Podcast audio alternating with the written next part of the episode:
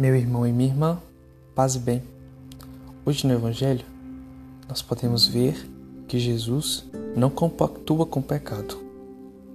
Ele nunca foi, não é e nem será a favor da atitude pecaminosa, mas sempre do pecador.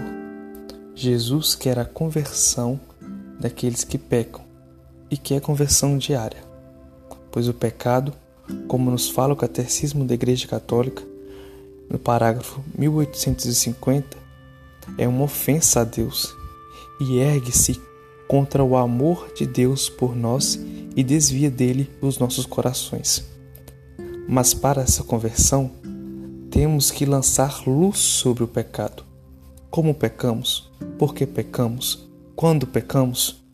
Por isso é tão importante que ao dormir façamos um profundo exame de consciência para assim não voltarmos às mesmas falhas do dia. Meu irmão e minha irmã, paz e bem, tenham um bom dia.